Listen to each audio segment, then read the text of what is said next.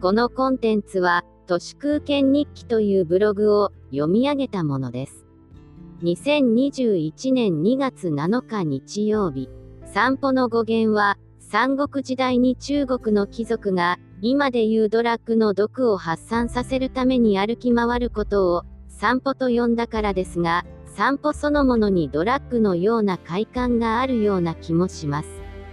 ドストエフスキーの小説で、うだつの上がらない子役人が、サンクトペテルブルクの運河をやたらと散歩していたりしますけど、散歩は何の道具もいらないし、お金もかからない上に、考え事、物思いにもぴったりで、いいことだらけです。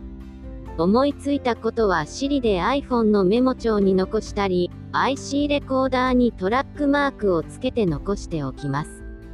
ビジネスレターなんかも、デスクで音声入力で荒削りなものを書いて、それを忘れて散歩に出ると、自然と構成や文章がはっきりして、結局は一度切り出した方がはかどると思います。ネットフリックスのブレイキングバッドは、うだつの上がらない化け学の高校教師が、ステージ3の肺がんになって、家族にお金を作るために、化学のスキルを使って質の高い覚醒剤を作るお話ですけれど、ブレイキングバッドというのはアメリカ南部のスラングで、道を踏み外す、といったニュアンスの意味のようです。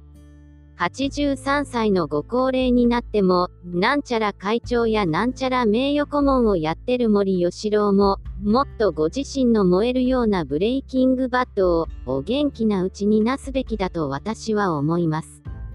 藤の病になってから、道を踏み外すよりは、まだまだ肉体が元気なうちに、朱子学カルトとおさらばした方がいいと思っています。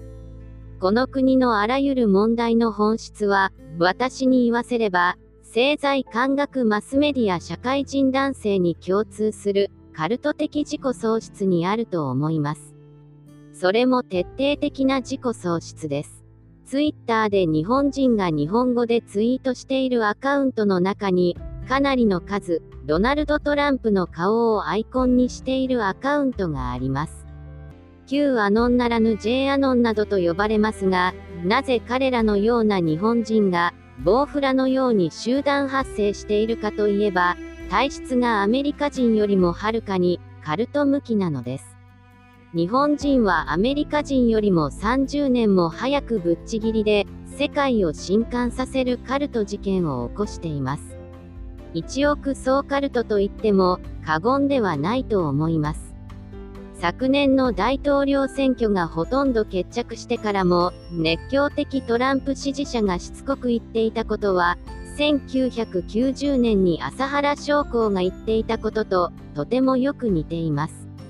日本は陰謀論の先進国なのです。オウム真理教は、1990年2月に、衆議院選挙に朝原と信者25人が立候補し、全員が落選しました。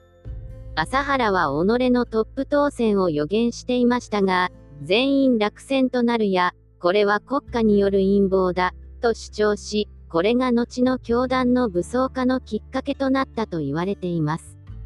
1990年以降の彼らの妄想は、2020年にトランピストたちが信じたディープステイト論と驚くほど似ています。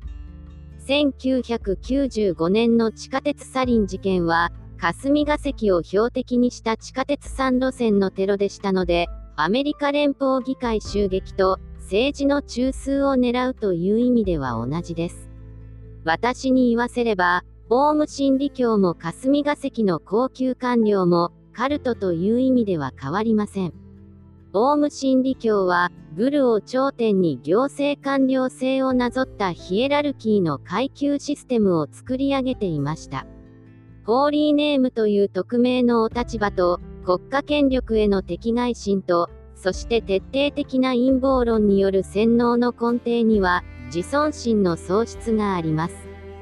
最近の日本人は、ボーム事件とトランピストとの類似性をすっかり忘れて、まるで人事のようにアメリカの分断などと対岸の火事モードですが、そもそも日本が、ぶっちぎりのカルト先進国なんだよ。インターネットやスマホどころかまだテレビもない時代に、鬼畜米英なんて、高等無形な陰謀論が止まらなくなった国が日本だったことを改めて言っておきたいです。日本はそういう国だって、とうにバレています。以上、本日も最後まで誠にありがとうございました。人の行く裏に道あり花の山。